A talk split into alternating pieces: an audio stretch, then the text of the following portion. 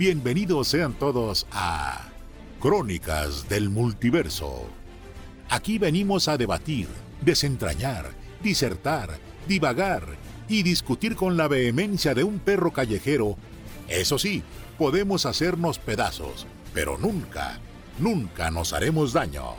Nos adentraremos en el noveno arte, la pantalla chica, el cine, la animación, los videojuegos, la literatura ciencio-especulativa, las novelas mexicanas de los ochentas y los noventas. ¿Cómo va el Necaxa en la tabla? Típica desviación propia del programa. Con la ayuda de nuestro panel de expertos, que se encuentran versados en las más sesudas materias, se darán a la tarea de verter su torrente de conocimientos y datos, aparentemente inútiles, en los temas que competen a este programa y contestar las dudas de nuestro público inteligente y conocedor. De día somos personas normales, pero una vez que llega el jueves a la medianoche, nos convertimos en los nerds más poderosos del mundo. Esto es Crónicas del Multiverso.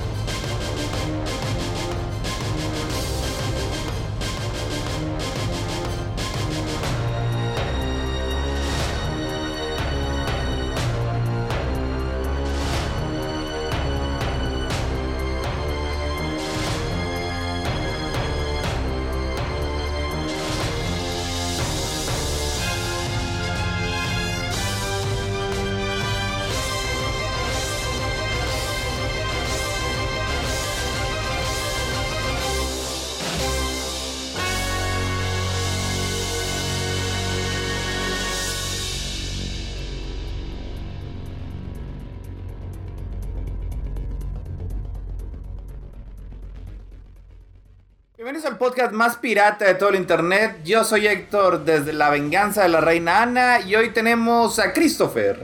Fénix desde la ciudad de Esmeralda. Tenemos también a Tania. Tania desde la colina más nevada. Tenemos también a Bote. Bote no es pirata, es similar. Tenemos también a Falange. Aquí está Falange, se los, puedo, se los puedo asegurar.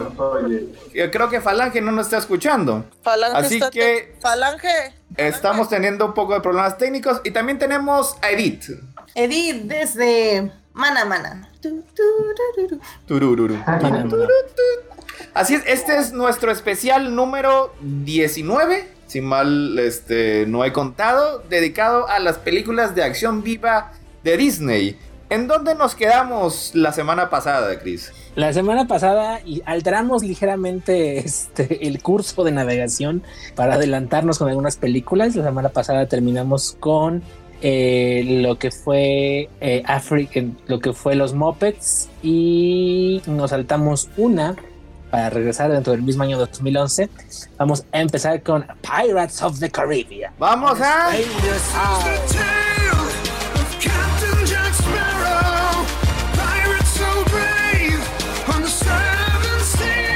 What? What? What? Y eso que suena es parte del soundtrack de Pirates of the Caribbean on Stranger Tides, que en América Latina se llamó Piratas del Caribe. En aguas misteriosas. aguas mis- Se- Navegando aguas misteriosas. No se llama En Aguas Misteriosas. Es así, así se llama la película. no. Yo creo que alguien se dio cuenta de lo mismo que tú y, y- y en lugar de que para que no fuera las en aguas misteriosas, le acabaron poniendo navegando aguas misteriosas.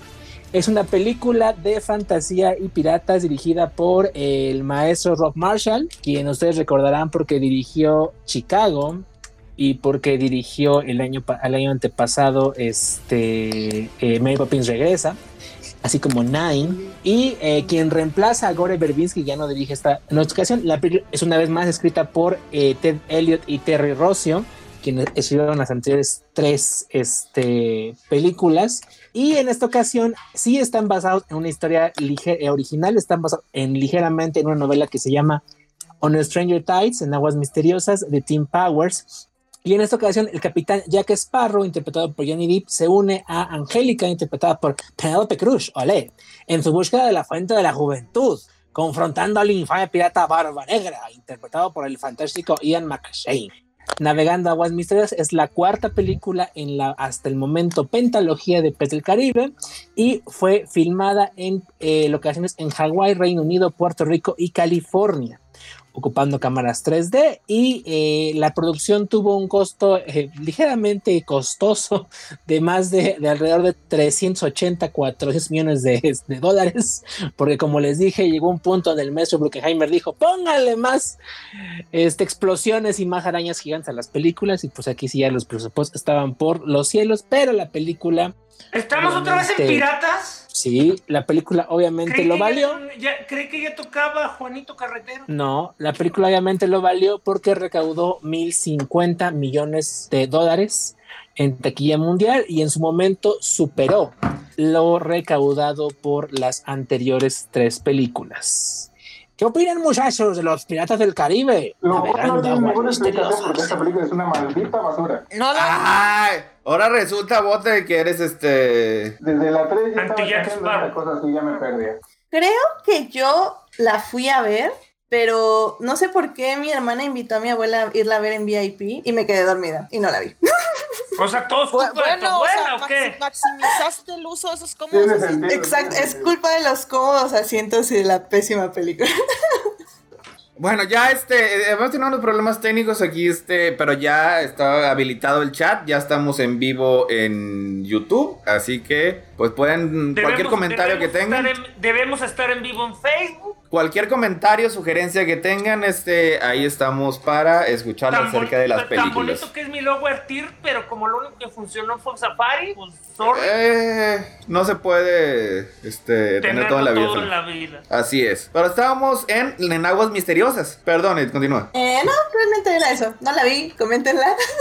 Adelante. Entonces, bendición. entonces nada más yo, tengo nada más yo hice la tarea. Yo, yo tengo una, yo tengo nube en mi cerebro. En este punto desaparecen los personajes de Elizabeth y el otro güey. Sí. Pues no, es, pues no, es que realmente no desaparecen. Will está, Ahí sí, está- está en el O sea, mar. teóricamente. O sea, está pues, llevando armas al- Bloom, pues está navegando en el, en el holandés errante con este con su maldición. Elizabeth pues está criando a su mijito en En la playa, no sé, donde quiera este, que viva. Y pues mi Jack Sparrow, pues la vida sigue así, así viviendo adelante corazones y pues este. Y, y a lo que voy es esto. ¿Le dieron seguimiento a la cosa esta de que seguía buscando la inmortalidad? Pues de hecho es que ese es el, ese es el punto. Al final de Pues la- la, es la fuente de trilogía la anterior, al final de la, fuente, de la película anterior, lo vemos que tienen en su posición uno, un plot device que es un mapa. Ese mapa, según esto, va a llevar a la fuente de la vida eterna. O sea, te va a llevar a las aventuras que anteriormente había tenido Ponce de León. Y así es como inicia esta película. O sea, esta va a ser Y todavía, y comparada todavía con, tiene- comparada y con las dos películas anteriores es muchísimo más es, es muchísimo más directa, o sea, porque no hay es, tramas enredadas, no tiene este traiciones, no hay cambios de, de lealtad en medio de la película. Es bastante sencilla. Tienen que ir a encontrar la fuente de la juventud. O sea, eso es todo. Hay un par de McGuffins, sí, pero todos son parte de lo mismo. Los encuentran así, este, en medio del Ajá. camino. Lo cual no Pero es absolutamente terrible. ¿Qué? ¿Pero qué es lo que...? preguntarnos Otra cosa, hablando de sus McGuffin, ¿tiene todavía con él la brújula que lo guía La brújula, la, la brújula todavía, todavía es, es, es parte relativamente importante de la trama. Ya no están Entonces, este película es ninguno de los personajes una anteriores. vez más la fuente de la juventud, pero ya no está metido en ninguna conspiración loca. Ya no están Ah. ninguno de los personajes anteriores, ya no están este eh, los que estaban involucrados de la compañía de té de las Indias. Es eh, regresa Barbosa, sí, porque o sea, como que saben que, que Jeffrey Ross es una de las partes más importantes de la película.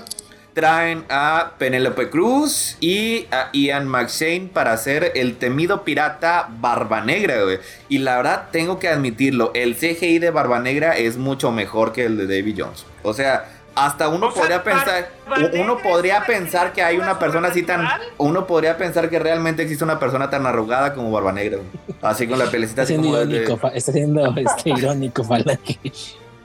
Este, Ian Ah, o sea, McShane. viejito, o sea, está súper viejito el pobre actor. Ya. Pues Ah, no, tiene más bien, o sea, Ian tiene McShane tiene 78 años, en aquel momento tenía 60 y tantos, 68, 69. pero está Pero peloteado. pues sí, parece de esos gatitos este, que están ya todos arrugados, arrugados, arrugados, porque tiene muchas arrugas. Interpreta como hija Barba Negra, que es el pirata de La venganza de la reina Ana. Es el nombre de su barco. Como Es el nombre de su barco, tiene bien una matón ese espada nombre, mágica. Me gusta más ese nombre que el Perla Negra o lo de Serrante. Sí, muy matón. La venganza de la reina Ana. En la venganza de la reina, si mal no recuerdo, si es, era, era el, el, el- el barco, de barco de Barba. Negra. Aquí es la venganza este. de la reina Ana. Y así con su manita. No sé por qué. No creo que el, el verdadero Barba Negra haya tenido una espada que le permitía controlar. ¿Le permitía controlar? Vamos, Chris, ¿le permitía controlar? Ay, ya se me olvidó. No sé. Ahí tienes que decir la venganza de la reina Ana. Ah, la venganza de la reina Ana. Es que eh, tenía una espada mágica. O sea, no controlaba con su espada el barco. Ah, Es que sí, fuera es un control cierto. Sí, sí, no, sí, no sé si controlaba todos los barcos este, así en general, pero sí específicamente sí controlaba La venganza de la reina Ana. Es una espada que se ya. llama la espada de Tritón, que tiene este, es la mítica espada de Tritón que controla a la venganza de la reina Ana. Digo, la venganza de la reina Ana tiene, el nombre tiene un propósito histórico. Los demás barcos eran de gente que iba por su cuenta. Según La la, Wikipedia, Ana, ¿cuál es la venganza historia? de la reina Ana fue una embarcación a principios del siglo XVIII que, eh, eh, bueno, que era capitaneada por Edward Teach o Edward Teach, que es Edward el, el Teach, nombre que es el verdadero de nombre Barba Negra. de Barba Se Negra. cree que fue un barco de servicio, men- mer- eh, de un barco mercante originalmente que navegó a principios de 1700 con el nombre Concordia. Fue capturado por francés y renombrado La Concorde. Este, y después de varios años al servicio de los franceses, eh, fue capturado por Barba Negra en 1717, quien eh, usaba, que no usó el barco por menos de un año, pero capturó numerosos este, eh, eh, premios a lo largo de su eh, gestión con el barco. Eh, La Botines, reina porque pues, premio parece que se los ganó. Bueno, botines.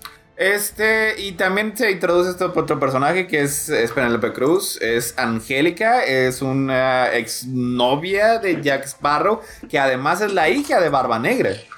Yo no entiendo cómo Jack Sparrow puede tener tantas novias si es gay. Nunca lo he entendido en mi vida. Pues es que no realmente, eh, a lo mejor esto es de- no, no, no, no se define en tus cajitas, Falange. Exacto.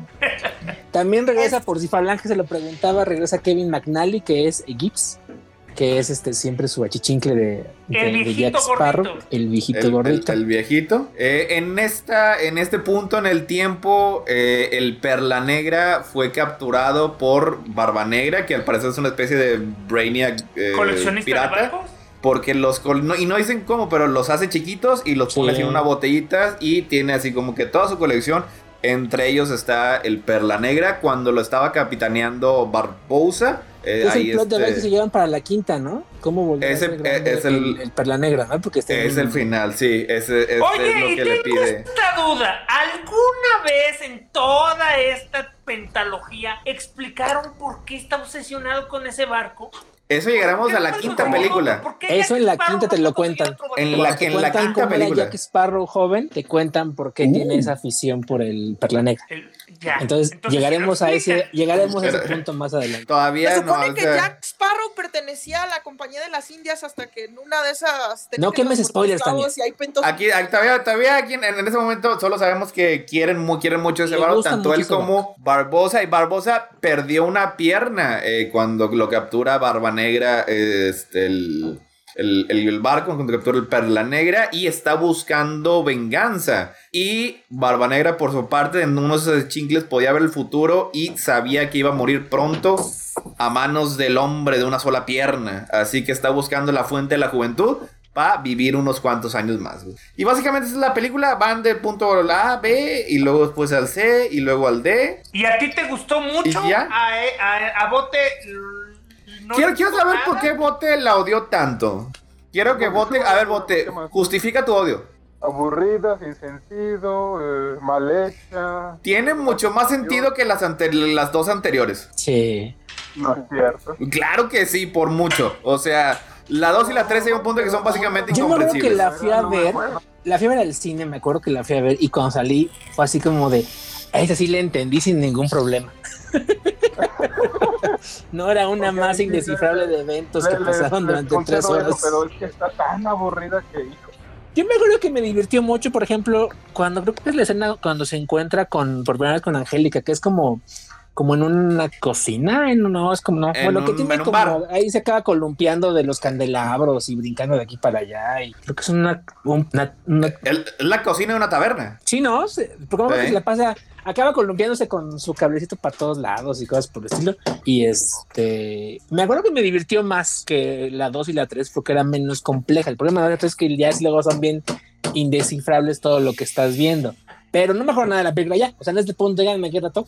O sea, Es, es básicamente eso, nada más tienen ciertas aventuras. A mí me gustó porque a mí se me hace que, o sea, me parece que recaptura un poquito del espíritu swas- swashbuckling que tenía la primera. O sea, hay peleas de espadas, hay stunts. Este, está muy divertido al, inicio cuando lo llevan frente al rey de Inglaterra y tiene que escapar. O sea, hace así todo, pone, así todas las piezas en su lugar para poder este, escapar por la ventana. Eso está muy padre. La pelea con, de Ang- Angélica que tiene con espadas.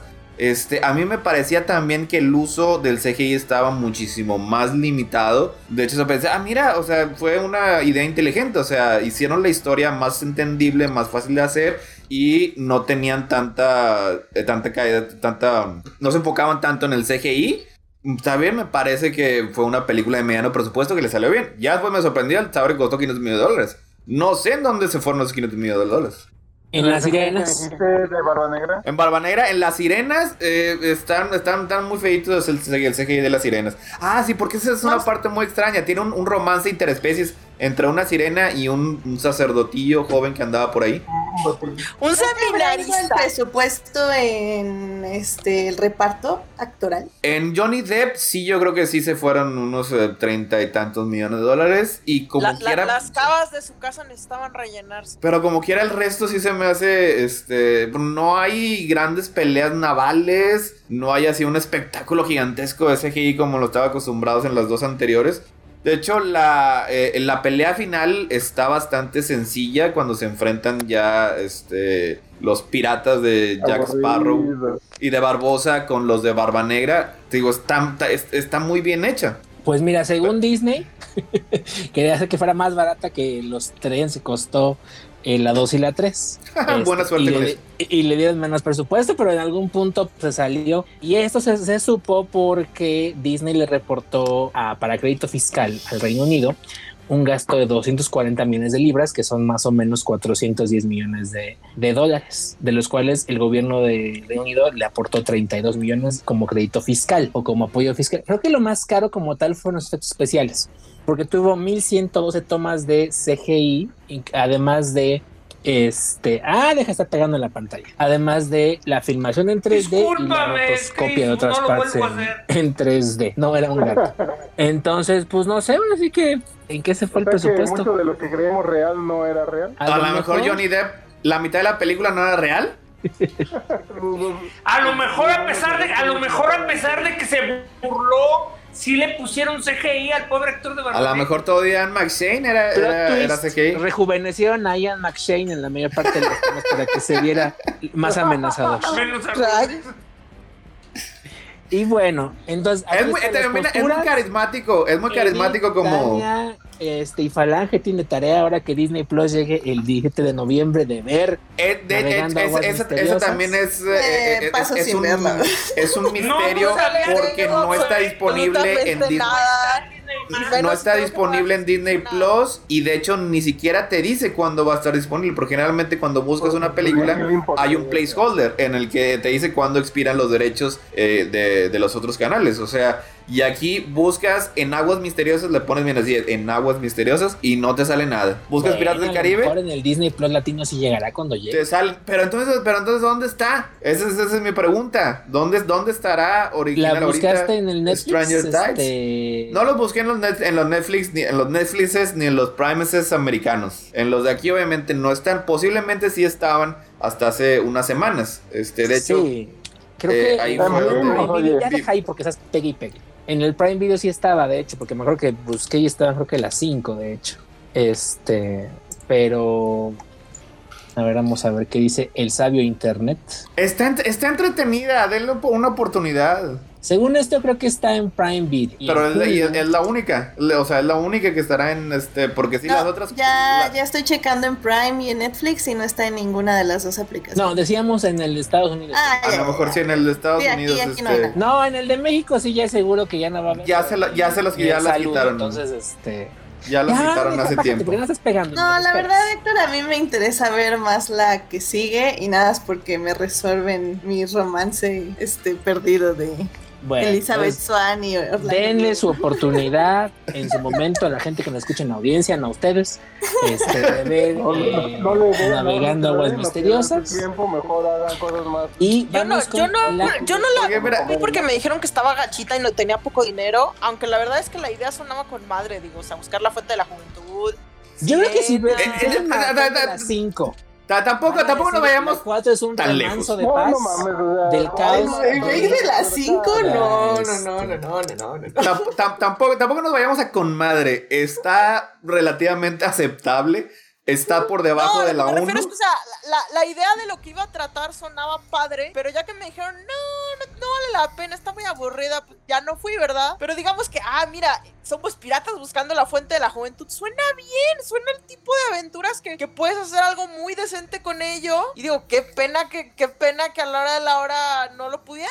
La, la crítica que sí le hice es que es eh, muy, muy sencilla, muy simple. Le hace falta mucho ingenio de la historia.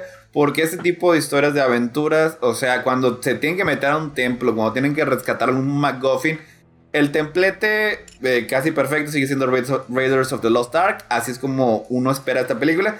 Y la verdad es que no, no tiene, o sea, Ah, ah, ahí tengo una teoría ya para acabar porque ya te metí mucho tiempo. Este, los, maestros Ted Elliot y Ted Rosso nada más conocen dos modos de hacer guiones: sencillos o complicados. No hay medias tintas.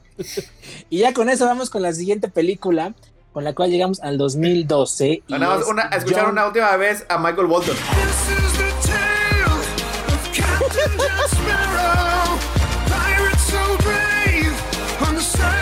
Seas. Y esta es John Carter, que en, en México se llamó John Carter entre dos mundos, porque nadie conocía a John Carter en México probablemente. Es una película Pues no, Unidos. pues bien poquita gente, la verdad. por el maestro Andrew Stanton, que como todos ustedes saben es uno de los genios fundadores de Pixar. Sabemos todavía que es buena persona, todavía, y es eh, director Pero de el que sea- Buscando Bueno, ahí sí, lo, Nemo. Es punto. lo lamento, Chris, al, al asiento trasero. ¿Por qué pongo pensando? Vamos a manejar Falange y yo. Ah, este, y su Esto- secuela esto Buscando es a Dory. basada en la novela de este el mismo nombre, así como, bueno, basada en las, ay, bueno, ya. Producida por Jim, ah, ya me acuerdo, escrita por Andrew, este, por Andrew Stanton, Mark Andrews y Michael Chabón, basada en la novela La princesa de Marte, el primero de, la, eh, varios libros de la serie Barzoom, escrita por Edgar Rice Burroughs, que también es el autor de Tarzán. La película fue producida por Jim Morris, Colin Wilson y Lindsay Collins y estrenada por Taylor Kitsch en el rol de este, John Carter. Lynn Collins, Samantha Morton, Mark Strong, Sharon Hinds, Dominic West, James Purefoy y. William Defoe. El film cuenta en la primera aventura interplanetaria de John Carter y sus intentos de mediar eh, el civil La guerra. la guerra, La guerra. entre los reinos enfrentados de Barzum. La película tuvo la el costo frío de 300 millones de dólares y fue un fracaso en taquilla porque solamente recaudó Por- 285 millones de dólares. ¿Qué me Porque me la- están diciendo cuando me estaban interrumpiendo? ¿Qué es ¿Por qué- por qué no- Te, te Mira, largas atrás y te callas. Oh, no, es que no es amor. eh, esto es un golpe de estado y te lo acaban de, y te lo acaban de hacer. Pero Sí, eso sí. Aquí, aquí, la- Porque aquí, no, malo con Juan Carreta, con Juan Carretero la semana nos lo peluceaste bien feo. Sí, ¿No te acuerdas? No sé cuando tenga que hablar de ella, pero pues, o sea. hasta yo la tuve que volver a ver para ver por qué la odiaban tanto. Pero no la odio, solamente sé que es aburrida como ver la, pan- la pintura secarse. Por eso.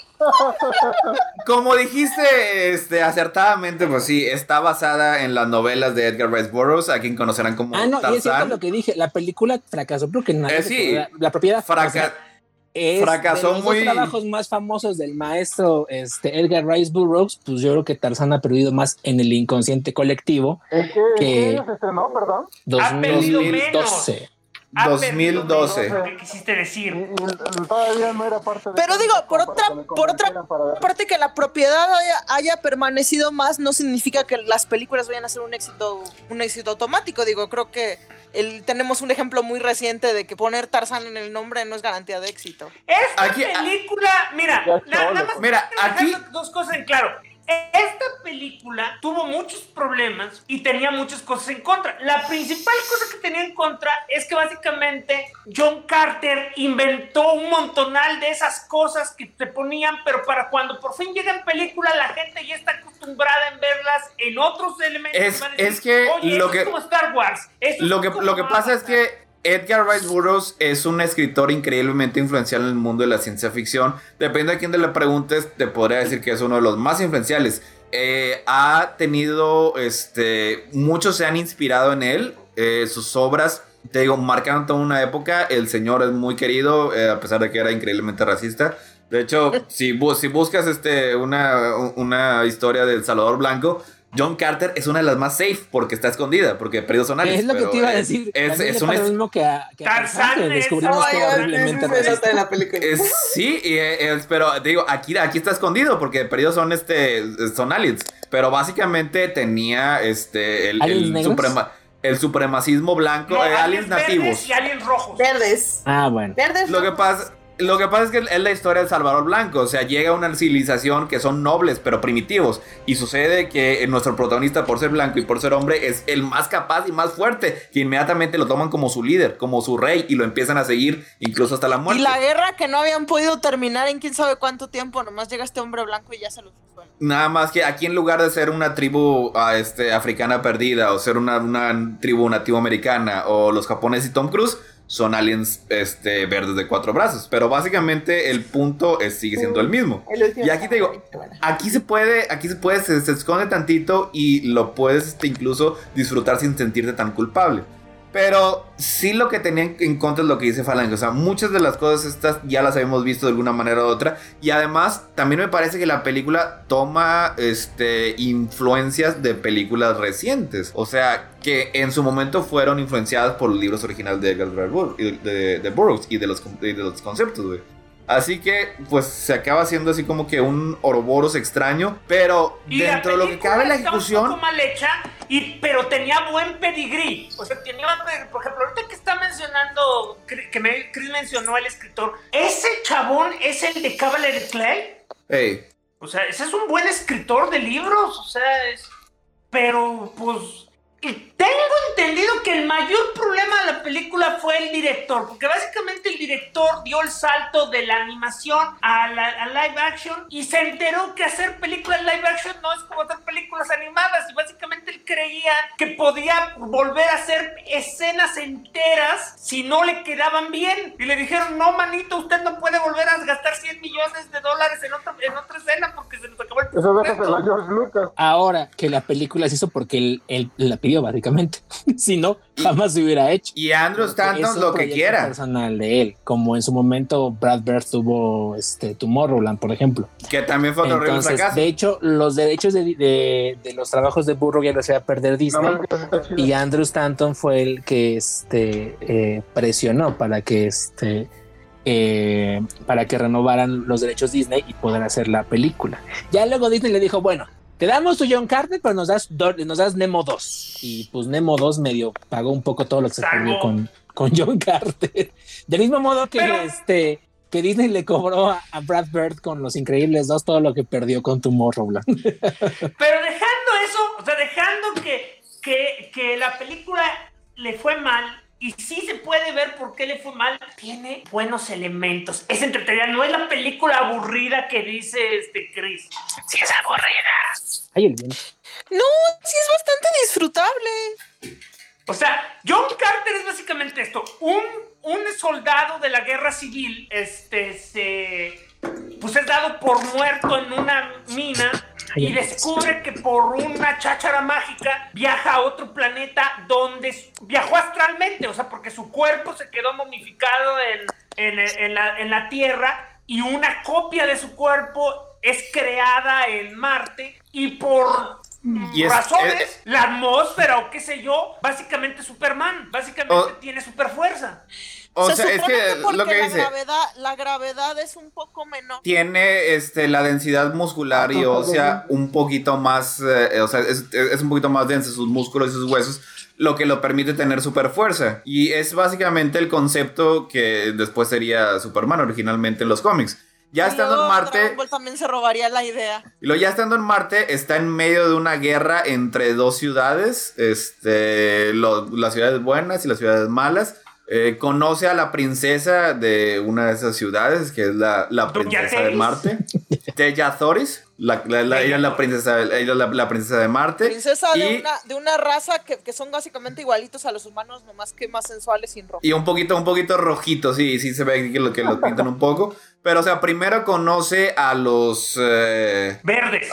A, a los marcianos verdes, que son los de cuatro brazos, que, es- la, es la tribu más eh, salvaje, este, más eh, eh, guerrera. Y pues obviamente pues consigue lo que es todo su...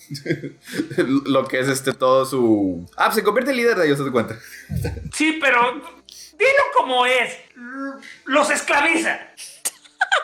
No los esclaviza, sino que simplemente sigue sus mismas reglas para Les convertirse... demuestra que es más fuerte, que es superior, que, eh, y, y básicamente ellos admiten su superioridad y se ponen a sus órdenes. Mira, al menos la mitad de la película sí está diciendo que no quiere hacer nada de lo que le piden, pero la gente le ruega que los, los ayude, que los salve. Entonces Pues así dice, como bueno, bueno, funciona, ya que estamos aquí. funciona El Salvador Blanco, rara vez. ¡Sálvanos! Exactamente. ¡Sálvanos! Sí, sí, sí, estoy completamente de acuerdo. Y, y hasta tiene su escenita de, de que llega la princesa y que la están persiguiendo y, y él es como, ponte atrás de mí, princesa. Y, y lo golpean y luego la princesa va y, oh, puede pelear la princesa, estoy sorprendido. Es, es la, la típica escena esa. y- Está divertida. Estoy sorprendido y casi instantáneamente enamorado de esta persona que. Evidentemente. Y luego tiene una backstory triste porque su, su esposa y su hija habían muerto en la guerra, por eso traía este, los dos anillos. Y pues la verdad es que para el tipo de historia que es, se me hace que ¡Está está muy bien hecha. O sea, está muy bien Está hecha. bien hecha y está bonita.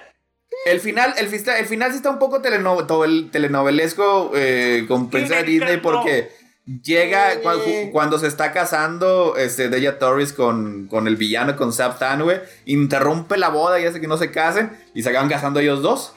Y luego hasta tiene su punto trágico porque toda la película eh, nos la cuenta a través de un diario que escribió y que está leyendo X persona. Ed- no, Edgar. Edgar Rice Burroughs. Edgar O sea, se, se supone, sí, sí. se, se supone que su, su sobrino es el escritor, el que nos trajo al mundo. O sea, todo eso es cierto. Mira, Todos los libros que hemos leído de Edgar Rice Burroughs eran porque esto es todo parte de un plan que había tenido de fingir su muerte para poder conseguir el plot device necesario para poder Ah, regresar porque- a lo porque que era su casa. Esto, eh, eh, no- John Carter descubre, casi al final, que la guerra de Marte es, pro- es provocada por una tercera raza. Esta, esta tercera raza quiere conquistarlos y básicamente eh, John Carter arruinó todo. Entonces lo transportan a la Tierra y se fregó. Y durante estos 10 años John Carter ha estado intentando buscar una manera de regresar a Marte y básicamente el plan era ese. Cuando él murió, realmente no murió. Fingió su muerte para que los propios, eh, esta raza que no sé cómo se llama, Eh, vengan era- eran los- los Tern, o sea, porque-. Porque este, al fingir su muerte, él lo que había, él los había engañado era pensar que había encontrado el dispositivo que lo permitía viajar a Marte. Pero no, todo era una, tre- una treta para que se rebelaran. Poder matar al Tern que habían mandado este, ahí que, a que lo vigilara y utilizar su dispositivo y ahora sí meterse ahí su tumba y ser bien feliz en Marte ahí por el resto de sus días. Y, El- y el- el le dice, arco- entonces me engañaste. Y le dijo, no, mijito, esto todo lo que te dije es verdad porque tú tienes el más importante, este, la más importante obligación. Tú vas a cuidar mi tumba para... Pero, no, pero además en, eso, en esos 10 años este, acumuló una enorme fortuna, así que además le dejó todo su dinero, pues digo, no, es- no está tan mal este así como que el... Digo, no, no, Eh, no el está nada de, trato. tú, tú cuida mi cuerpecito, mi cuerpecito que está ahí porque lo necesito y tú, y tú mientras tanto vivirás como rey. Oye, y, la verdad, el arco de John Carter está muy padre. O sea, primero inicia por lo que le había ocurrido a su esposa, ya no creía en nada. O sea, le valía la madre la guerra en, en Estados Unidos, los confederados, los, este, la Unión, o ya el ejército normal de Estados Unidos. Cuando llega a Marte, en medio de este, todos los problemas, decía, no, nada de eso me importa. O sea, y poco a poco va creciendo como personaje, va revelando, y al final, de hecho, es, es así como que le, le- es lo que le dice a Edgar Rice Burroughs, este. Toma una Se causa, que, de hecho, ya enamórate. La Federación ya había perdido, ¿no? Ya había perdido, sí. Y al final, y también obviamente le, le- le aconseja, escribe un libro. Wing wing. Se supone que ya había perdido. ¿Y cuál que es, cuál es- habían cuál es hablado. la, la la- palabra mágica que dice para teletransportarse? Porque me encanta cómo la dice. Ay, es, es un lenguaje completamente este, inventado. Nah, ah, as, nah, dar, tuluk, barsum. O yasum, si era, si lo que quería era regresar a la tierra, güey. El caso está padre, cuando lo dice, escuchas la voz de su princesa que lo está recibiendo del otro lado. Está padre, está bonita. Fue una lástima que no, no se convirtiera en una saga. La, la trama está un poquito difícil de seguir desde el principio y yo creo que eso, eh, eso sirvió en parte para la recepción que tuvo.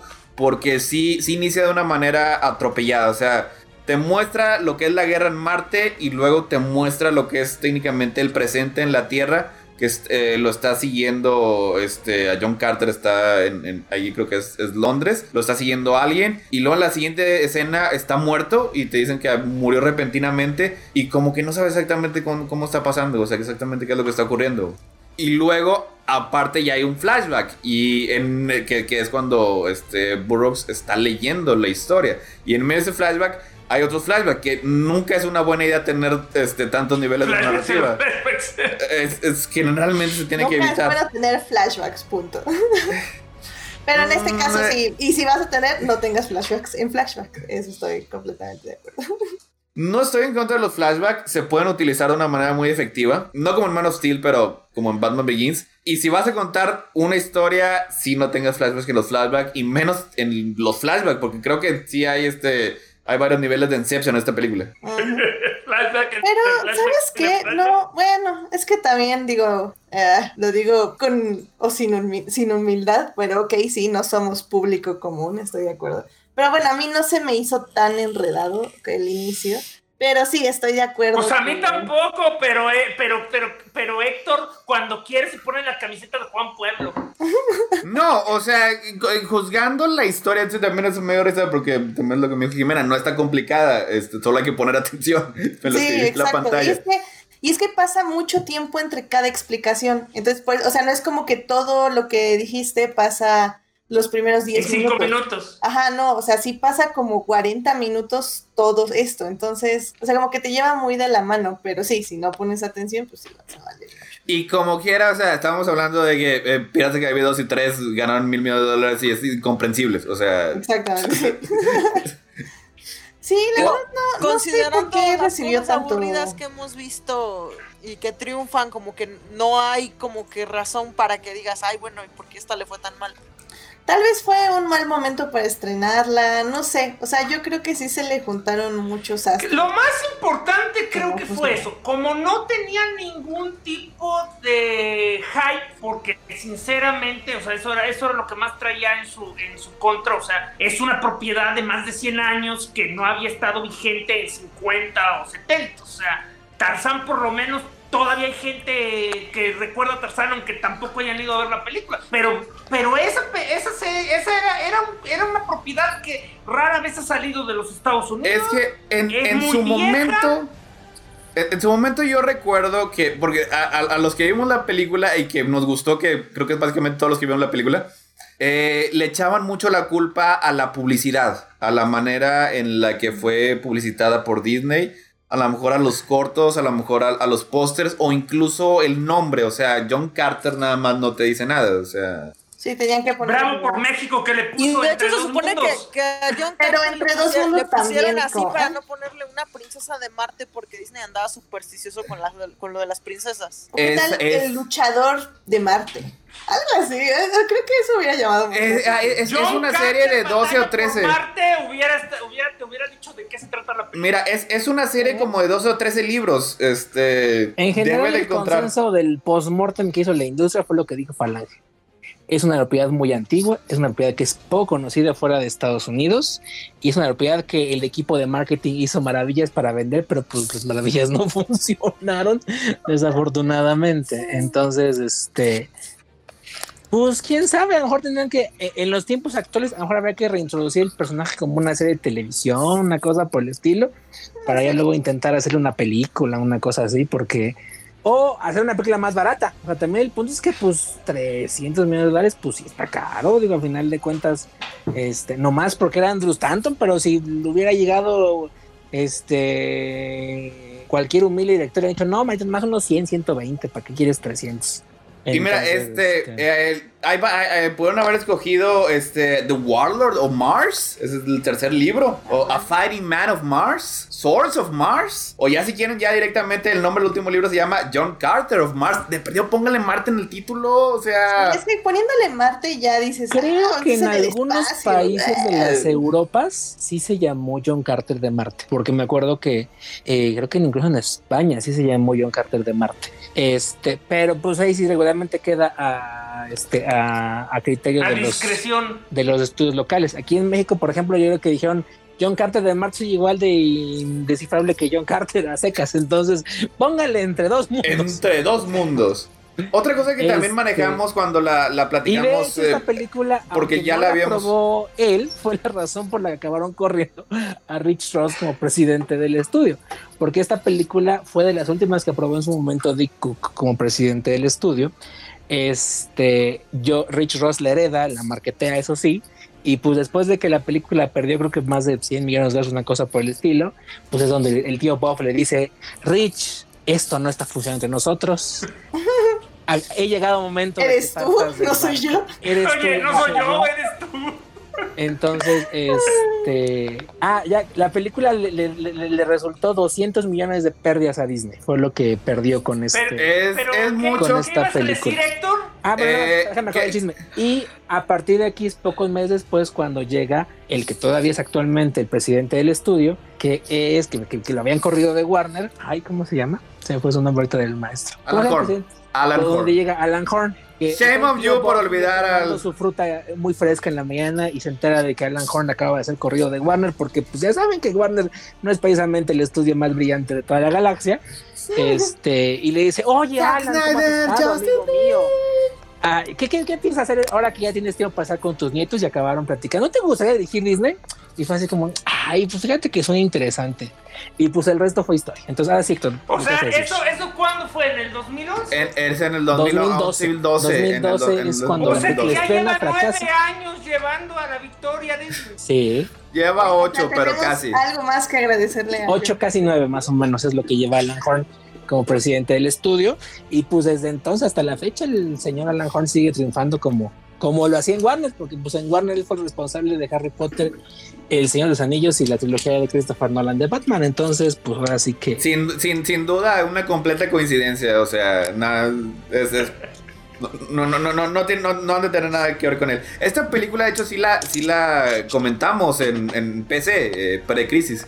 Y, y creo que sí dijimos ¿A que a lo mejor. El, el- sí, Sí, porque. Ajá. sí, sí recuerdo que a lo mejor eh, hablamos un poquito de que tal vez eh, Taylor Kitsch como protagonista es un punto Es un débil. pan blanco, dilo como es. Todo el elenco es un pan blanco que a nadie le interesa un comino sus vidas. O sea, También por eso, El- o sea, dime el que ha hecho Chris su Andor. carrera Taylor Kitsch, que ha hecho su carrera Lynn Collins, que son los protagonistas. Taylor, Taylor. Taylor Kitsch, de hecho, es, ha hundido casi todas las películas en las que ha aparecido. O sea, Por eso su. Orígenes de Wolverine, básicamente. Y luego después esta, y luego después este, creo que fue Battlefield. El señor no me cae mal, se me hace que. Ah, también True, este, True Detective, también la segunda temporada, también este, eh, básicamente la canceló durante 5 o 6 años. No se me hace que sea mal actor, no se me hace que, que- que no haga buenos papeles y me cae bien en esta película, pero tal vez le hace falta ese, Ese, ese algo. Henry Hitch, o como se llamara Han Solo, es de William 2013. Defoe, obviamente no puedes decir que es un mal actor. No, no, No, siento el que maestro sea William es el que salva ese que es, por ejemplo, Sam Worthington. ¿no? Ah, o Aiden Ehrenreich. no, no hay que, hay niveles. Ah, y ya me acordé que estaba viendo el elenco. El, el que hace a Edgar Rice Burroughs es el niño este de Spy Kids. Ah, con razón se me ¿A hacía conocido. Ay, El hijo, el hijo, el hijo Pelirrojito, de ¿no? este, el hijo, el hijo de ay, Antonio Banderas Antonio Banderas, y... de Antonio Banderas. Fíjate, con razón cuando lo vi, yo le vi, yo, yo dije, sí, mira, esa cara, se me hace- a este güey lo conocí de chiquito en alguna parte. Sí, es Daryl Zavar, que es el actor que hace a... No me acuerdo cómo se llama ya su personaje en Spy ¿verdad? Kids 1, 2, 3, 4, 5 y hasta que el señor Robert Rodríguez se, ca- se canse de sacarlos. Y, y, y no se ha cansado, todavía quiere hacer la que sigue.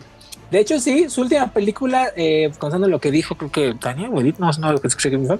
Su última película fue Teen Lost en 2014, Lujuria Adolescente. Este, y eh, de las últimas que hizo fue John Carter. Y en televisión es la voz de un personaje en Ben 10, puede servir de algo probablemente.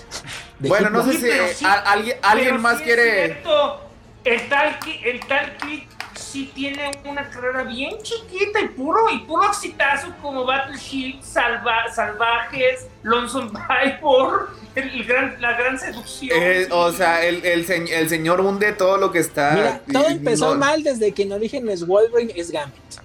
Y, y no, es, no es un mal Gambit. De hecho, yo lo veo y dije, mira, este güey sí es Gambit. No como el, el, el otro, el del Tatum, que, que, este, también me cae bien, pero porque está bien pendejo. Este güey lo, lo veía, El Tatum ese no está es muy Gambit. mamado para hacer este Gambit. Y este yo decía, Kiss, este vato es Gambit. O, sea, Oigan, se- tiene cara de no, cajún. No, espérense, tiene razón Chris, tiene razón Chris, aquí estamos hablando mal, o sea, no fue John Carter, la maldita era X-Men Origins porque...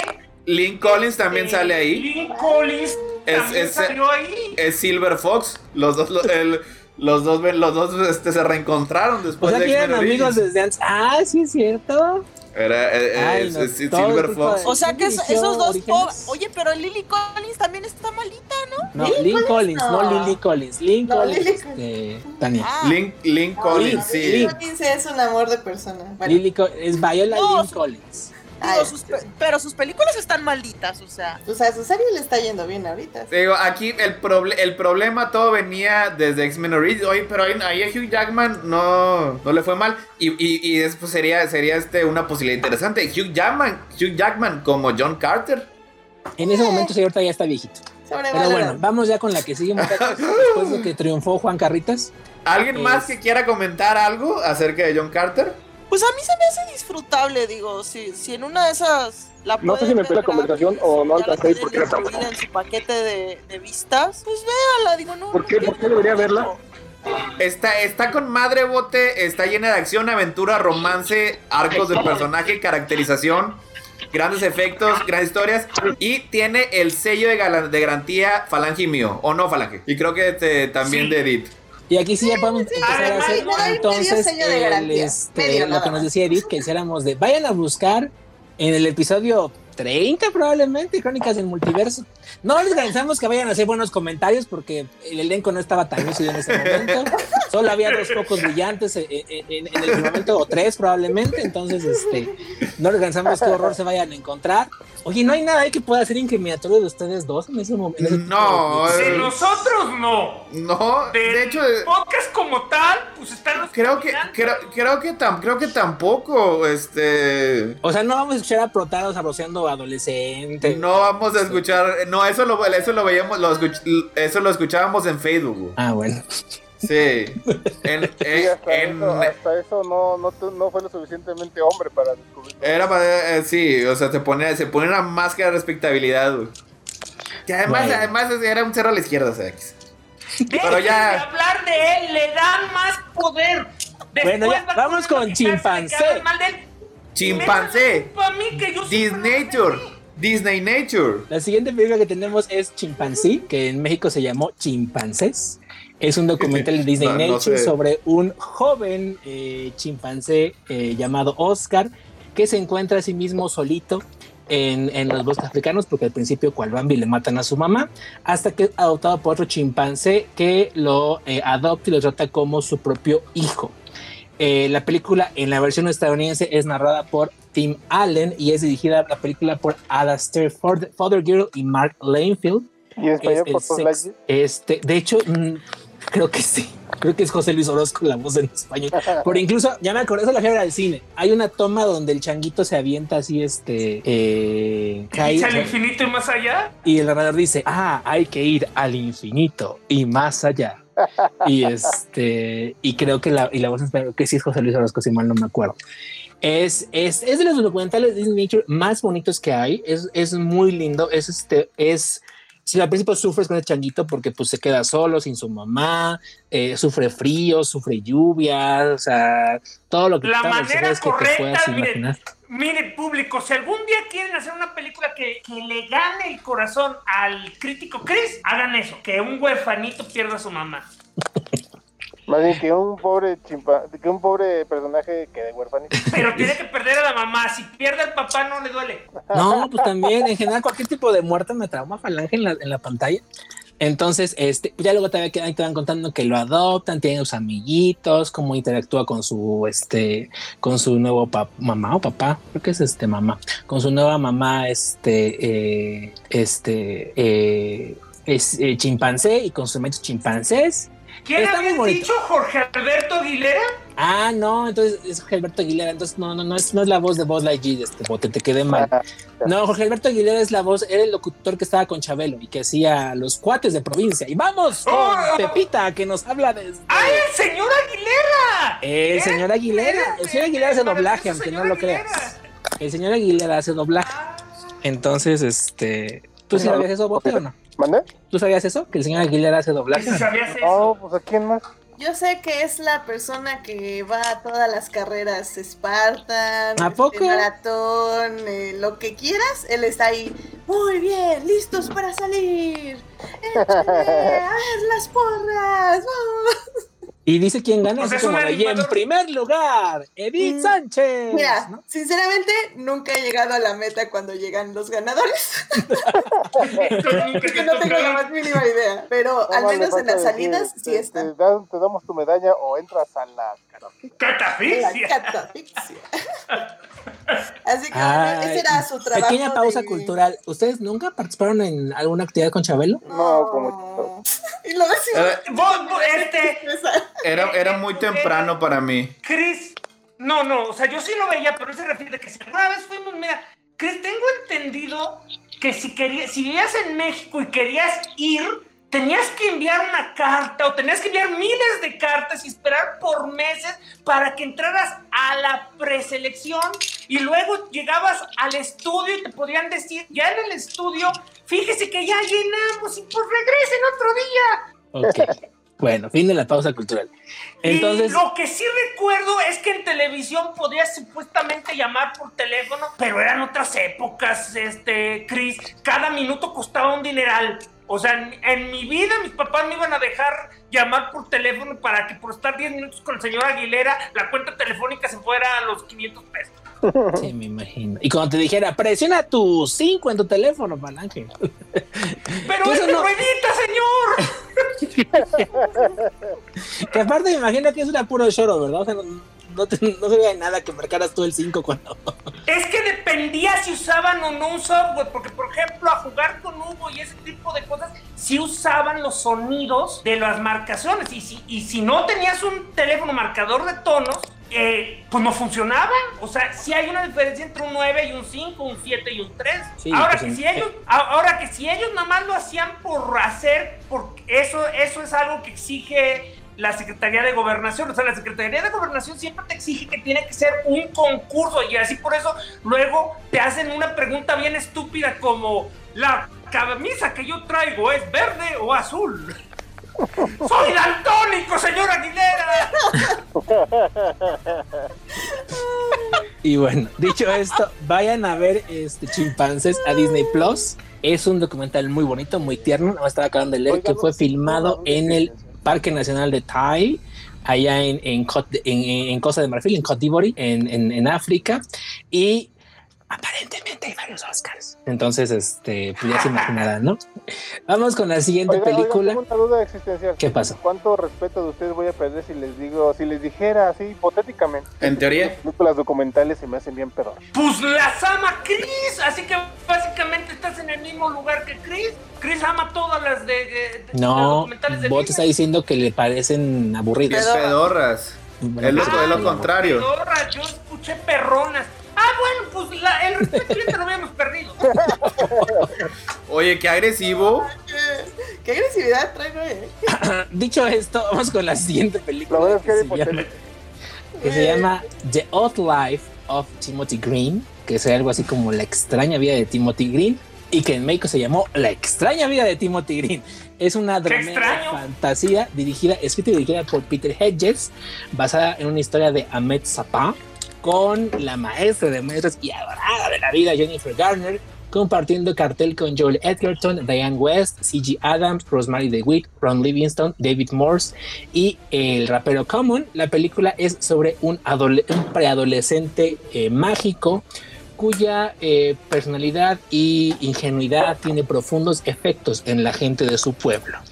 La película es ¿Pero una es película- mágico de a de veras o es mágico así como eh, tiene Sí, es personalidad mágico más? de veras. Sí, es mágico de Literalmente veras. Es un niño, es un niño planta. Está bien bonita. Haz de Oh. cuenta que Cindy y Jim, que son los personajes que interpretan Jennifer Garner y Joel Edgerton, tienen muchas ganas de tener un bebé, pero nunca pueden. Y de hecho tienen creo que varios abortos y cosas por el Y estilo. sembraron un frijolito. Exactamente. Más bien sembraron, sembraron todos sus anhelos y sus deseos, literalmente. Les dan una cajita mágica donde este ellos residen en un pueblo que se llama Stanleyville, que es la capital de los lápices de América, porque es donde se hacen más lápices de todo el, el país. Eh, entonces ellos tienen una cajita hecha con los árboles de ese pueblito y ahí meten en una cajita todo lo que soñaban que su hijo que acaban de perder en un aborto iba a ser. Así como de va a ser divertido y va a ser eh, simpático y todos lo van a querer y va a ser honesto y va a ser eh, travieso y va a ser bien portado y cosas por el estilo. Y eh, meten todo en la cajita y la entierran. Eh, esa noche creo que cae, este, un, cae un tormentón de nervios y a la mañana siguiente despiertan y encuentran un lodazal y hay un niño ahí, un niño como de 7, 8 años más o menos y pues luego luego lo sacan y pues obviamente pues no se acuerda quién es, no se acuerda nada más que se llama Timothy, entonces este pues lo adoptan como su hijo propio. Ah, pero no, te- pero no explicaste que de hecho la película empieza con ellos contando la historia a una agencia de adopción. Exacto.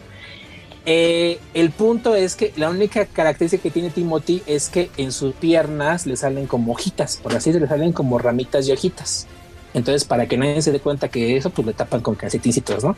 Y pues ahí, obviamente, eh, Timothy es polianesco en el sentido de que va por el pueblo repartiendo este amor y alegría a todas las personas a las que este, se encuentra, les cambia la vida básicamente.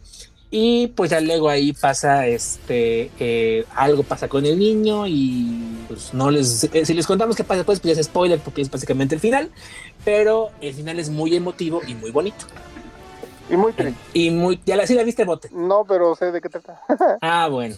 Este, alguien No, la, Yo sí la vi. palabra no es triste, Bote. Eh, eh, eh, cuando es manipuladoramente así, la palabra es este, Coco. Emotivo. conmovedora. Yo la vi. Eh, Creo que en México no se estrenó en el cine. Sí. O, o- o- o sí. Bueno, yo creo que sí la vi. Entonces sí la vi en el cine seguramente. no, no. O sea, estoy seguro bonita. que Héctor, estoy seguro que Héctor la odiaría porque es porno este emotivo como No, este, fíjate que no. O sea, así en el sentido, por ejemplo, como Coco, que todo está hecho para que este, para que acabe chillando. No, de hecho, realmente es muy padre que realmente nunca se enfoca mucho en el misterio de cómo surgió el pinche Squinkle y por qué tiene hojitas, ¿no? Sino hasta el final, realmente, como todos los, lo, lo- lo amarran. Eh, el resto de la película es básicamente ellos divirtiéndose con su hijo y es muy padre, es muy divertido. Ya al final, cuando pasa lo que tiene que pasar, Suena que es un manipulador. pues a lo mejor, pero está bonita. Entonces, este, a mí me Pues no, gusta no, no, mucho. no, A ver, recuerda que Adoro con todo mi corazón. y por... Oye, recuerda que en manipulador y porno emocional no son necesariamente cosas malas. O sea, a Coco no le gustó a cientos de millones de personas nomás porque sí. Lo que pasa es que Héctor cuando quiere se pone su, su cara de a mí no me vas a tocar, mendiga Yo soy demasiado inteligente como para ser, para ser manipulado. Así, justo así hablo. O sea, ese fue completamente indistinguible de lo que era el verdadero Héctor. Cállate, ¿Cuál es la que sigue? Héctor estaba hablando. Entonces, este, ya no déjame acabar mi comentario. Entonces, está muy bonita, realmente véanla. La película le fue relativamente bien, recaudó 20, 56 millones sobre un presupuesto de 25. A partir de aquí, adoré con todo mi corazón a Jennifer Garner como mamá, porque ya la adoraba como, eh, como mujer desde que hizo eh, 13 Going on 30. Desde era aquí, Como agente de la CIA desde Alias. desde aquí, la- es que Alias, esa es, es pro- era alias creación de. ¿De quién es? Del maestro. Pero ya tenía este, varios papeles de mamá en, en- en ese entonces, ¿no? ay, pero, yo la Pero conocí él no la esta, conocía. me refiero. no, o sea, no, no Y- yo su infancia. Como... Exacto. Este, y ya luego que fue mamá en Yo Soy Simon, pues la acabé de Por cierto, alias es de J.J. Abrams y lo estaba haciendo el malvado Héctor para darle este, eh, shock a Es- pero es- Edith ya está prueba de, creo que de ya esas les cosas. dije que tengo. Estaba confuso entre si era de él o de Joss Whedon, porque Joss Whedon también. Ah, pero Joss Whedon es Buffy, ¿no? Creo. Joss Whedon es Sí, Buffy, J.J. Abrams. Ah, pues Alias fue la que eh, lo. Básicamente lo llevó a la fama, porque esa Lo creo que la vio. las estrellas, Creo literalmente. que el- es que lo vio una estrella. Lo vio, creo que esa la vio Tom Cruise y dijo, mira, este güey sabe hacer este escenas de acción, Acción. y de así de espías Quiero interesantes. Y 3. lo contrataron para la tercera película de Misión Imposible. Y esa fue la primera película que hizo este alto presupuesto. Y pues de ahí ya sabemos lo que ¿Cómo pasó. que la primera película de alto presupuesto si escribió Armageddon? La escribió, pero no la dirigió. No, la dirigí, es diferente. Pam, ¿qué? Rata, pam, pam, rata, pam, pam. Y a- además, además este, na- nadie se adjudica el haber escrito. Algún día les contaré mi chiste de las ratas y los panes. Bueno, vamos con la que Ah. sigue. La siguiente película. Ya lo has es- contado. Ya lo, lo- Ah, lo contaste en el especial de Misión, de Pero Misión seguramente hay Imposible. muchos fans que no han escuchado ese maravilloso chiste que tengo en las ratas y los sí, panes. que, que cuando hablemos de todas las películas. La siguiente película es Oz, The Great and Powerful. Ay, en Dios México se llamó Oz, Sos el el poderoso. Poderoso. Ah, este, vi Es una unas reacciones. Fantasía de aventura dirigida por el maestro de maestros Sam Raimi, escrita por David Lindsay Abire y Mitchell Kapner, de una historia del propio Kapner, basada a su vez en las novelas de L. Frank Baum. Digamos que siglo inspiradas en. Ah, Pues loosely inspired, ligeramente inspirada en esas novelas de L. Frank Baum, que la película se sitúa como tal 20 años antes.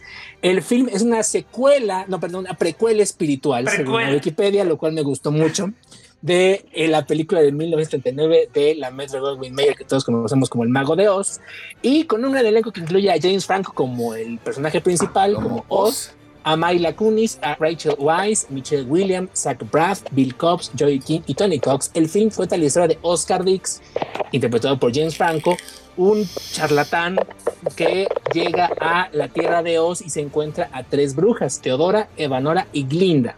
Oscar es reclutado para restaurar el orden en Oz y resolver eh, los conflictos con las brujas y consigo mismo. La película es producida por el maestro productor del cine Joe Roth y eh, James Franco terminó casteado después de que Robert Downey Jr. y Johnny Depp estaban muy ocupados para aceptar este papel. Estaban, estaban- estaban muy ocupados siendo que se inteligentes. salvaron. Y Te- la Te- película... tengo un cuchillo grandote aquí y estoy dispuesta a enterrar. Ji- Jimena aquí nos escribió que se queda con Return to Oz. Recaudó 494 millones sobre un presupuesto de 200, le fue relativamente bien, pagó los platos y por lo menos comió caliente ese año. Y en, en, en A continuidad, ver, a ver, Chris, no entiendo. Ya me tienes bien confundido con tus parámetros de éxito. Hemos estado hablando de películas en las que dices, costó 30 millones y ganó 35, le fue bien. Y aquí duplicó su presupuesto y le fue más o menos. Por la publicidad. mira, Gastaron mucho en eh, publicidad. sí hay toda una metodología, ¿no? O sea, o sea, eh, cuando una película cuesta poquito, que como que te cueste menos de 50, con que recaude más o menos eso que costó, saca los costos. Porque hay toda una cadena de, de ganancia que eh, paga esa cuestión. Cuando una película es cara, que es arriba de 100 y obviamente Tiene arriba que de ganar 200 para arriba, mucho más tienen que ganar por lo menos el doble de lo que costó. Cuando una película gana el doble de lo que costó en taquilla, realmente el estudio está recibiendo la mitad. La mitad. Eso no paga obviamente la película y mucho menos como se Tania lo que es el P&A, que es el Promotion and este, Advertising, que es la promoción y el marketing como tal. Sino se considera que es profitable, o bueno, es redituable, porque venta en todo este ciclo de ventas en video, derechos de televisión, ventas en streaming y cosas por el estilo, que eventualmente llevarán a la película a recuperar su inversión. Pero sí hay toda una cadena donde de, de vos estás jineteando básicamente la lana hasta llegar al ciclo de vida útil de una Y película entonces por que eso cuando una película es muy barata, un cine corta también, su, su tajada es menor. Obviamente, si tu película cuesta 10 millones y recaudas 120, pues te fuiste súper rayado, ¿no? Pero si tu película cuesta 10 millones y recaudas 15 o 20, es muy probable que sí saques los costos dentro de este ciclo de exhibición eh, post-cine. Y de, de Bueno, paso, gracias. Sin embargo, sí es la duda, ya me importante- había- ya me había Nada más, y esto queda muy ad hoc con los tiempos que vivimos, el dinero de taquilla sí es muy importante porque sí constituye una fuente vital que no pueden suplir ni los derechos de televisión, ni las ventas en video, y por lo que hemos visto, ni el streaming, porque si así fuera, ya, ya ya estaríamos viendo Wonder Woman 84 en HBO Max, lo cual obviamente no va a pasar. y y entonces, no- para no los costos de estas películas, tristes después de Eh, su... sí requieren la taquilla. Como dice Tania, si Mulan hubiera sido un éxito, pues ya estaríamos en ese punto viendo eh, No Time to Die, este, Wonder Woman 84 y todas las que van Y atrasadas. todas las de Avengers. y todas las de y Black Widow en, en plataformas de streaming. Sin la taquilla no es posible sufragar, al menos en el modelo actual, todas estas películas carísimas. Van a ver lo que va a perder de dinero este Apple ahora que le dio por financiarle sus caprichos a Martin Scorsese. Apple tiene mucho dinero, no hay pedo. Se pagará con los iPhones probablemente, pero no con la película. La vamos, la, la Ni vamos con- a pagar. Ni con las suscripciones de Apple TV Plus.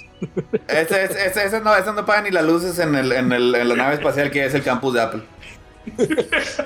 A ver, ya vi que hubo mucho Bueno, tienen odio para James dinero para Franco. tirar para Avienten su odio. ¿A ti te gustó, Chris? A mí sí me gustó, está bonita, está divertida. James Franco a mí me cae muy bien y me parece que en la película es muy encantador.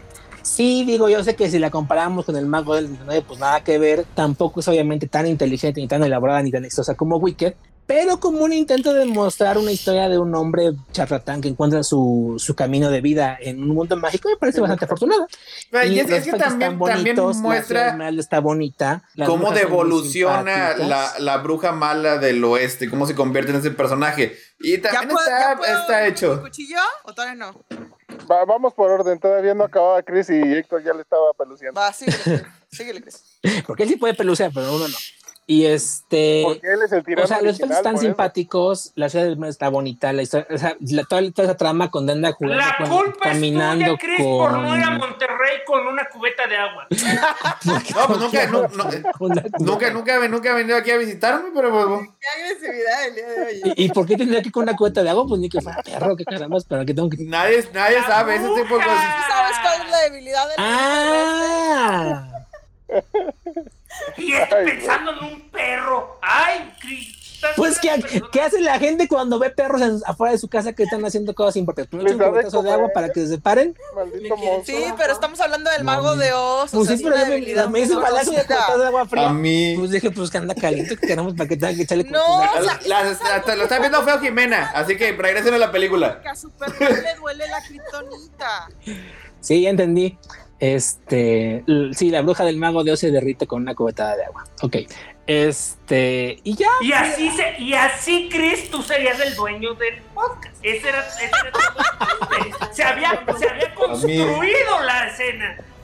No, es que la construiste mal, no funcionó. Obviamente, porque todo el mundo sabe que yo soy puro amor, este, pura bondad. Tú eres Dorothy. Sí, ándale. Además, Héctor no se podría derretir con agua porque vive en Monterrey. O sea, básicamente el agua ni lo va a tocar, se va a Se evaporar. evaporaría antes de llegar a su cuarto, ¿sí es cierto? Aquí estamos todavía a eso 30 grados. Bueno, a ver, Tania, ya saca tu Mira, cuchillo tenemos que preguntarle a Jimena si No Héctor, creo, si Héctor sí se baña por medios lo- convencionales para, dejando lleno de- pa- pa- para, para descartar esa debilidad. Jimena me microagredió diciendo que que con el sol. El sol es mi enemigo. ¿Quién te manda para ser vampiro? El sol es enemigo de todos, así que no nos hagamos. Así Bueno, ya, Tania, Irónicamente cuchillo da y vida. despotrica en contra de esa película. No, no voy a, no voy a despotricar muy largo, pero bueno, ya ven que estábamos hablando de, de cómo John Carter es un salvador blanco, ¿verdad? Yes. Sí. También lo es Oz. En este, o sea, el vato es un salvador blanco, pero principalmente es un salvador hombre. Porque estamos hablando de un lugar que es básicamente Oz, donde, donde, norm- donde Oz normalmente, cuando, cuando Oz funciona, lo gobiernan mujeres. O sea, Oz Ah, sí es cierto. eh, Gli- Glinda mandando. Y aquí en este caso, básicamente es llega James Franco a poner orden en Oz. A Porque seducirlas a todas.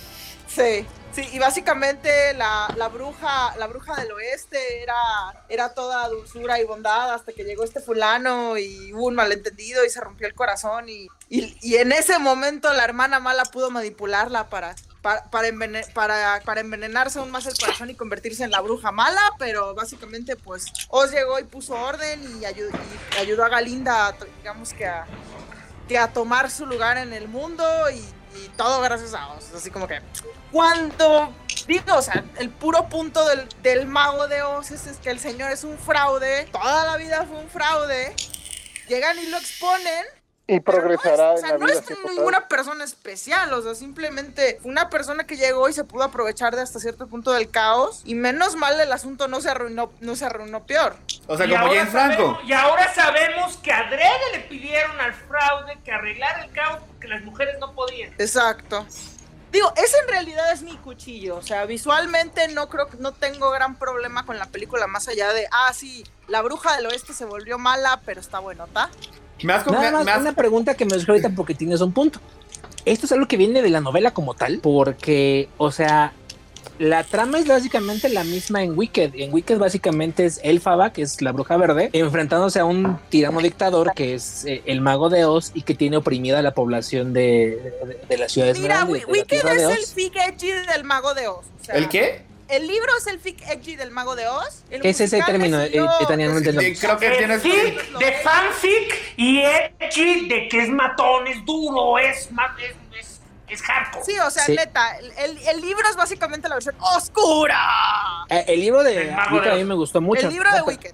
Pero realmente me refiero, la lectura es la misma. O sea, básicamente en Wicked también hay un hombre tirano que quita a una mujer que es este, Glinda, la, la- la legítima heredera de, de Oz, y este y gobierna a él en lugar de los animales y, la- y- Eh, es la inter- eh, eh, todos estos- eh, to- todas estas versiones interpretan esos elementos del mago de Oz, pero el libro de Brown nunca dice que Oz vino y se apoderó del mundo. Ah, esa era mi duda. No, no, o sea, básicamente en el caso de, en el caso del libro, el, el mago de osos así se aprovechó de que llegó en su globo volando y todo el mundo pensó que este fulano ha de ser, ha de ser bien chingón y después él le hizo fácil decir, ah, no, sí, sí, bien chingón y prácticamente se creó todo un proyector para que la gente no se diera cuenta que en realidad pues, era un tipo enclenque que no podía hacer gran cosa, ¿verdad? Ok. Digo, tenía el suficiente Pues es talento para lo armarse mismo, su ¿no? proyector y engañar a todos, ¿verdad? Pero pues, De hecho, alguna vez, alguna vez había leído una interpretación que decían que el mago de Oz era una, eh, creo que crítica a Edison. Pues podría ser, ¿eh? Digo, o sea, el señor no estaba completamente carente de talento, digo, si, si tenía... Pero su talento no era ser un mago, pues, o sea, era... no era, no era ser un mago y tampoco Era- ser era más un, que- un gobernante, pero... Era más que todo el show. O sea, era, era el, el hacer un show, un desempeño, un performance. Sí, básicamente, básicamente era eso, porque pues no podía... Y no de podía hecho, si malvada tú no recuerdas la, no obviamente no he leído el libro, pero si tú recuerdas la, la novela de este, de, digo, la, la, la película, o sea, el mago de Oz es, eh, o sea, es una víctima per se de sus propias circunstancias, él también quiere regresar a su casa, realmente no quiere ser el, el, el gobernante. Sí, o sea, el, el del libro la verdad se va bien con- contento de regreso a su casa cuando... eh, Pero, pero digamos que no, o sea, con todo y de que, ay, bueno, pues no me quedó más remedio más que hacerme, hacerme esta figura y, y me da miedo que me descubran. Ay, sea, Así, o sea, digo, así con cara de, ay, bueno, pues no me da, no me, no me queda más que remedio de seguir la farsa. Pero está la cosa de que cuando ya estás en una posición como que tienes hasta cierto punto una responsabilidad de, de tratar de hacerlo mejor con tus circunstancias. Y la verdad es que el mago de Oz pudo haber hecho un poco mejor con sus circunstancias. Mira, estamos, mira, cambio aquí en mi- esta mira, Tania, pusieron como- Tania, en pleno 2020 vas a cuestionar la idea que un hombre no capacitado con la responsabilidad más grande del mundo va a intentar hacer lo mejor por la gente. Ay, qué dulce. No, pero digo, Qué en triste. esta película te, ven, te venden la. en- en- o sea, en, la- en esta película te venden la idea de que no, es que sabes que James Franco es un fraude, pero sí tiene mucho corazón y a la hora de la hora sí va a hacer cosas. O sea, ese es mi problema. O sea, no lo dejan ser un fraude en paz. Sí, o sea, pues es que sí entiendo, o sea, básicamente el problema es que lo están empujando al éxito, pobrecito James Franco. O sea, no, no puede, no puede evitar más que caer hacia arriba. Acabó siendo presidente. Realmente, esos son mis cuchillos. O sea, Y la verdad, tengo que admitir que no había pensado en esta película desde que salí del cine de verla hasta este momento, hasta hoy. Y estoy de acuerdo con todo lo que dice Tani. Me has convencido. ah, bueno. Eh. ¿Cuál es la opinión de Edith sobre esta película? No lo vio. Ah, eh, No, supongo. ¿tú Bote, la viste? La verdad, eh, estoy escuchando la Sofía. ¿La viste? Pero di- digamos que no la viste sabien- sabiendo lo que, hace- lo que se avecinaba o nomás no tenías dinero. No, no, sinceramente ni sabía que existía, la verdad. No. Yo Sabrá la de vi dónde estaba Edith en el y- 2013. y Yo, yo la vi y la verdad me gustó. Eh, Nada más como dato curioso, Disney tuvo que tener un experto legal 24/7 en el set eh, para asegurarse de que Para nada de lo que se filmara infringiera los derechos que tiene Warner sobre la película original. Eso incluyó cosas tan obvias como obviamente que no están los zapatos de rubí rojo de este de Judy Garland ni el camino amarillo. Y cosas más específicas como que el tono de verde que tiene eh, Teodora este tuvo que ser ligeramente distinto para que pues, eh, no fuera considerado Mire, el mismo tono de verde. Oye, eh, Verde es, moco y el nuestro es verde tortuga. oye, es que es ese que verde es en que el color de Technicolor. la grupa- de la bruja también es invención de MGM y su Technicolor. Entonces, es- es- este, ese- Pero, Ese- ese pero color de la de bruja ¿Es clásico? ¿no? No, lo que No. pasa es que digamos que para... Lo que pasa es que en el caso del Mago de Oz, cierto tipo de colores fueron usados para presumir la tecnología del Technicolor que tenían a su alcance en ese momento. O sea, lo- los zapatos originalmente eran color plateado y fue de, no, pues para que luzcan en la película, pues vamos a hacerlos en rojo chingón y que se, que se vea lo amarillo del camino y que la bruja resalte. Entonces, esas, esas elecciones, al no ser parte del dominio público, a pesar de que ya los primeros libros ya lo van de uno en uno convirtiéndose porque son un montón de libros, o sea, esas elecciones de la película de, M- de MGM, pues le pertenecen a MGM y si alguien comete el error de usarlos, pues van a llegar los abogados y... Entonces, eh, al al, al- al equipo legal de Disney que tuvo ahí 24-7 para cuidar esos efectos. Vamos con la siguiente película, y esta es la película que significó el rompimiento romántico entre Disney y Jerry Bruckheimer, porque Disney Y, dijo. eh, pero, pero esa yo la quiero dejar para la siguiente ocasión. "Ah, Quiero. Eh, pero solo, pero. Pero ni te va a O sea, quieres. A, a ver, ¿quieres acabar exactamente no, no hora y media? sí. Porque todavía nos quedan seis minutos. Creo la que un pequeño Hablar- documental aquí que podemos cómodamente mencionar, pero-. No, es Me que choca realmente la idea de perder media hora en una película que a nadie le gustó, ni yo solitario, que Ah, solamente no, durante no. media hora. No, no, no. ¿Sabes qué? ¿Sabes qué, Héctor? Estoy contigo. Media hora, media hora. O sea, ya. Quiero A mí sí me iniciar. gustó, de hecho. A mí sí me Quiero iniciar el, el próximo podcast con The Lone Ranger. Así que si Tania quiere sacar el veneno un que ha tenido. Que se llama. Wings of Life, creo que se platicado la Ok. vez pasada. No, Se llama- Walt Las a quiero tiempo para los cuchillos. Eh, Ok. y no, de hecho, también por eso la- no la puse, porque yo sé que esa va a ser 20 minutos de puro odio. Ok. Este, hablamos de Alas de Vida, que en Francia se llamó Pollen, Pollen, y en Reino Unido se llamó Hidden Beauty, a love story that fits the earth. Belleza escondida, una historia de amor que alimenta la tierra. En Disney Plus se llama, y en Disney, en, en Unidos se llamó With Wings of Life, Alas de Vida. En México se llamó Alas de Vida. Es un documental del 2011 dirigido por Louis Schwarzberg y lanzado por Disney Nature. En Estados Unidos llegó vía este DVD con la narración de Meryl Streep. En Francia sí estrenó en cine. Y básicamente Alas de Vida, pues es una película donde van a ver abejas, mariposas, aves y murciélagos. Entonces, Oye, y, todo, y, ¿Y- estoy y viendo y ya la que a viste? diferencia de otro- y estoy viendo que a diferencia de otras películas, este es solamente con un narrador. En español, por cierto, fue Andrea Coto. ¿Y, y tú, y tú ya la viste esa, Chris? ¿Tú la viste? todas las de Disney Nature tienen un solo narrador, Falange. No, pero estaba bien, pero estaba viendo, por ejemplo, del chimpancé tenía otras este, voces. No, No sé chimpancés, si toda chimpancés hablan entre por ellos el o hay maestro humanos. Aguilera. La Tierra todo es narrada por este, eh, no me acuerdo quién era, creo que Patrick Stewart. O sea, todas las películas de Nature tienen un solo narrador. Ah, güey. Es, es el punto de la voz, pero yo quiero saber si la viste tú, Chris. No, fíjate que esa he visto. Es la que le falta. Es la que me falta, es la que les contaba que quiero ver cuando llegue Nature. En su momento no la vi porque a mí llegó nomás en DVD y pues sí está, pues, está caro para gastar en una película así. Este, y, y, y me da cosa porque pues fíjate que si, si, le- si te, si te- no te vengo manejando eso de los insectos y de las mariposas y me dan cosa.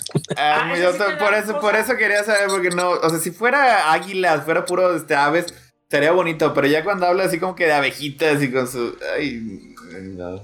El maestro Walt, cuando hizo, hablamos hace como 20 especiales de este. Hizo una película de abejas y una película de hormigas. Exacto. Entonces, este, Las hormigas sí me gustan, porque esas se ven, este, se ven chiquitas y así como que están haciendo sus. ¿Y y las abejas por qué no? Porque tienen pelo. No sé, y, y porque pican. Así como que tienen la, el aguijón y te, te lo encajan. Y se te hincha así como te pican. ¿No que, te, no que les ha picado una abeja?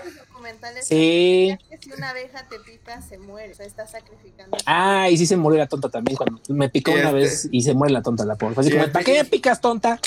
O sea, Y- y- se, se mueren, se mueren de coraje los pendejos. Y, y Ji- Jimena No, es alérgica. de cuenta que Así su que- aguijón está enlazado a su sistema digestivo. Entonces, cuando una abeja te pica, eh, para se desprenderse de, de él, tiene que jalarse ella misma y lo que acaba haciendo es se acaba destripando, básicamente. Y cuando te deja el aguijón, te deja básicamente sus tripas y muere al poco tiempo porque no puede vivir sin, sin su aparato digestivo. No es como Magot, el hombre X, que debes de recordar si estás escuch- escuchaste nuestros especiales de los X-Men.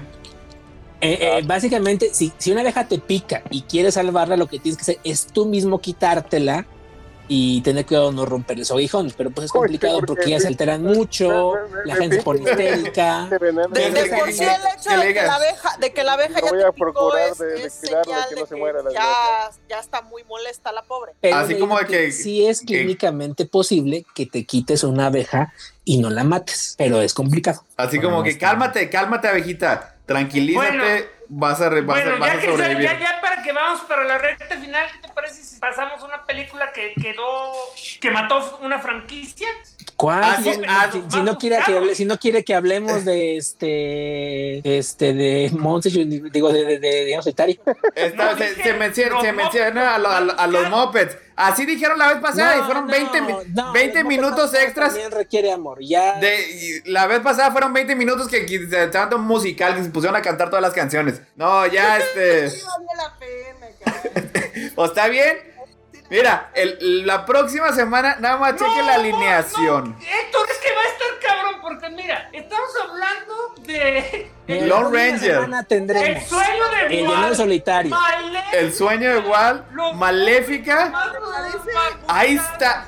Qué bonito, qué, qué Vale, bonita alineación. a ser una mención A ver, diaria. la próxima semana tendremos el llano solitario, Saving, Saving Mr. Mr. Banks, Banks. que es el sueño de Walt en México, Mopeds Mal- más buscados, que en México se llamó Los Mopeds 2 por alguna razón que no tiene ningún sentido. Osos, un documental más de Disney Nature. Million Dollar Arm, que en México no me acuerdo cómo se llama, pero está padre. Y Maléfica. Y ya está ahí. No. porque Qué, ¿Por qué, ah, no qué me- hermosa. ¿por, qué no me de- por qué no me dejan hablar de Million Ahorita Dollar? regre- ahorita verdad, regreso, Nadie la vio, yo sí la vi. ¿De cuál? Del, del, del, la- del brazo del millón de dólares. Porque así le dije si me gustó también. Entonces, Ah, pues entonces, Lo que es este. esta y McFarland sí las he visto y vamos a comentarlas. Entonces, Ok. este, ¿O si es cuál? ¿Cuál dijiste, McFarlane? McFarlane, la, la de Sí, Kevin de Costner corriendo con mexicanos. también la he visto y están buenas las dos. Ah. McFarland y Million Dollar Arm me gustan mucho las dos. Creo que son las películas deportivas de Disney que he visto eso porque las pasaban en la tele y están chidas. Entonces tenemos que hablar de ellas. Y sí, nada más, tiempo. qué, qué, bon- qué bonita alineación. Va a haber amor y va a haber odio. En partes iguales, yo creo. Probablemente sí. Para que, pa- para que, que estén bien descansados. ¿Qué les, parece, este, qué les parece si a partir de ahora empezamos ya a decir, vayan al capítulo 700 de Crónicas del Multiverso y ve nuestro Pero porque no habías visto ninguna cabrón. de estas. ¿Ha- ¿Hablaron de alguna de estas en el podcast? No, y de, y, y- y de hecho estuve, estuve buscando y no encontré donde hablamos de John Carter todo ese año. Este, hablamos de Avengers y hablamos de, de Dark Knight Rises No y de películas no de Batman. los que, eh, no estará en los que no ha subido. No, o sea, te- hablas como si tuviéramos como, como 500 de esos.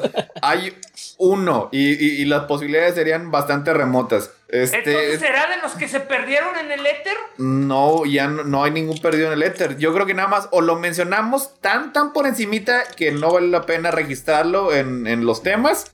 O la discutimos entre nosotros. Pero pues como quiera, este, creo que sí. Y Maléfica no La la, no la discutimos hablamos. con- Bueno, Maléfica La, sí la sigue siendo primera, antes de Chris.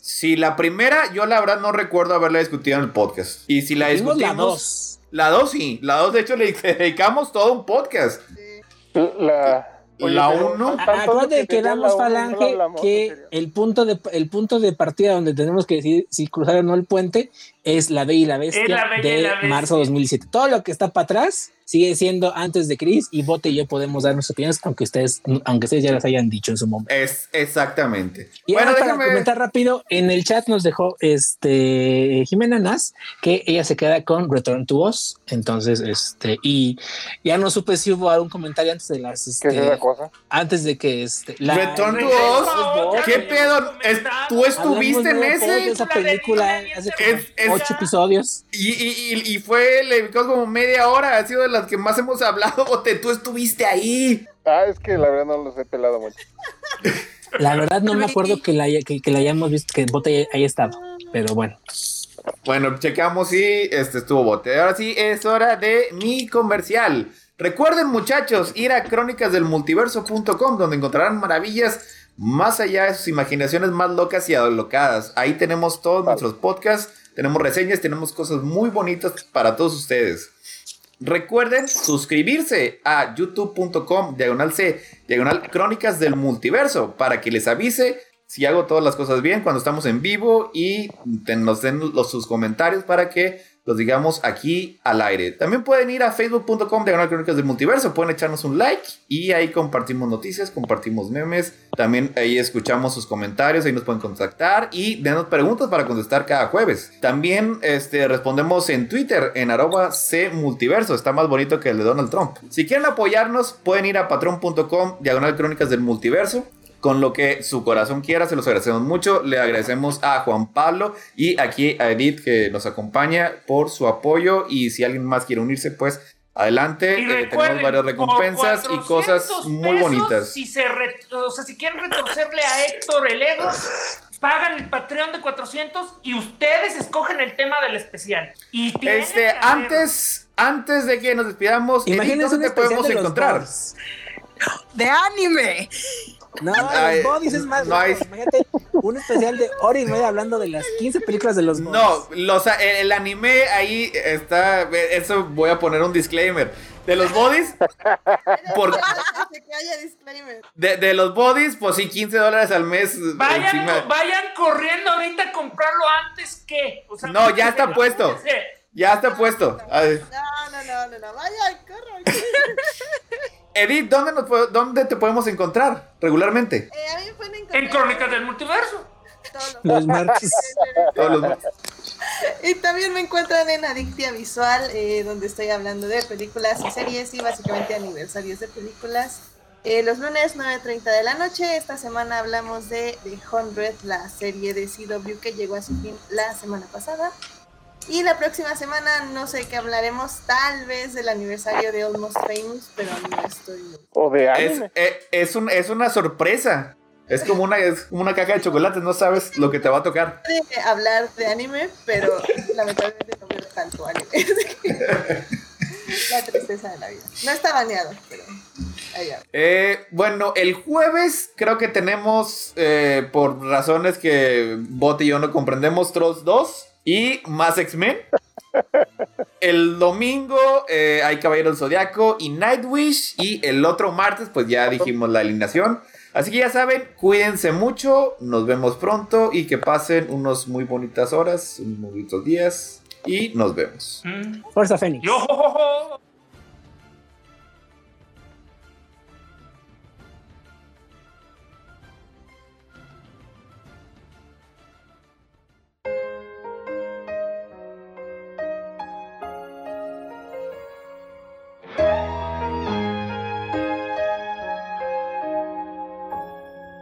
Esto fue otro episodio de Crónicas del Multiverso, el mejor podcast que ha habido en la historia de la humanidad.